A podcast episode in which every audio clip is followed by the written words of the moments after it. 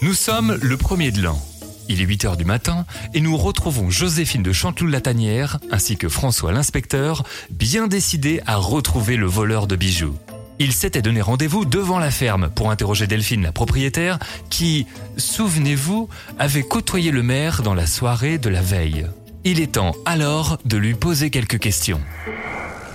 Bonjour Joséphine, vous avez bien dormi? Oh, malheureusement non, François. Je n'ai pas réussi à fermer l'œil de la nuit en sachant ce qu'il pourrait m'arriver si mon bijou venait à disparaître. Vous savez Joséphine, il va bien falloir que vous me dévoiliez votre terrible secret si vous voulez que l'enquête avance. hein. Oh, je ne me sens pas prête, mais bon, si ça peut vous aider à retrouver mon bijou, alors je vais vous le dire. Mon terrible secret est que ce joyau... Ah, bonjour vous deux.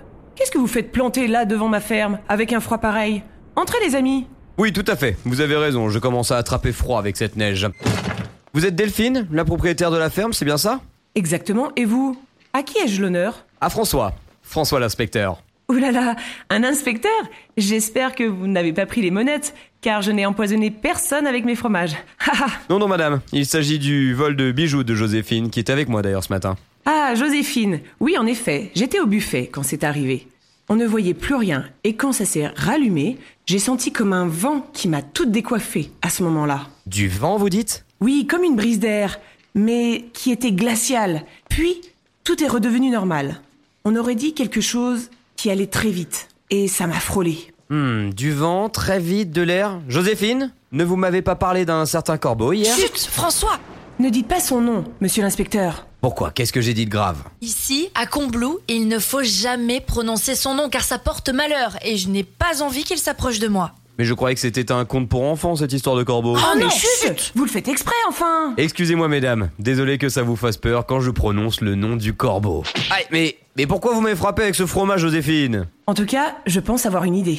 Je vous écoute, Delphine? Il y a Louis-Marie, le pharmacien, qui nous paraît un peu étrange dans le village. Alors oui, il nous vend des médicaments, mais certains disent qu'à l'arrière de sa boutique, il prépare des potions et forcément, tout le monde croit que c'est un sorcier et qui pourrait travailler avec celui qu'on ne prononce pas. Eh ben ça tombe bien, il était justement sur ma liste. Joséphine, en route pour la pharmacie.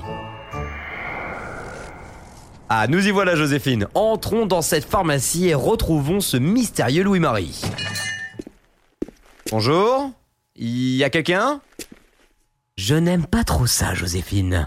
Qu'est-ce qu'il y a, François? Il n'y a personne, mais je sens comme une drôle d'odeur qui vient de la pièce derrière la caisse là-bas. Allons-y. Attention, François, c'est peut-être un piège. Eh ben, je vais en avoir le cœur net. Mais qu'est-ce que... Ah, bonjour. Euh, désolé, je vous ai pas entendu rentrer. J'étais en train de me faire à manger. J'ai fait un petit plat à base de reblochon et de pâtes que j'ai découpé en petits carrés. J'ai appelé ça la croziflette. Je trouve ce nom assez rigolo. Je n'arrive pas à comprendre, monsieur. Selon les rumeurs des gens du village, vous faisiez des expériences avec des potions dans votre arrière-boutique. Ah, sacrée Delphine de la ferme. Ah, elle dit ça à tous ses clients.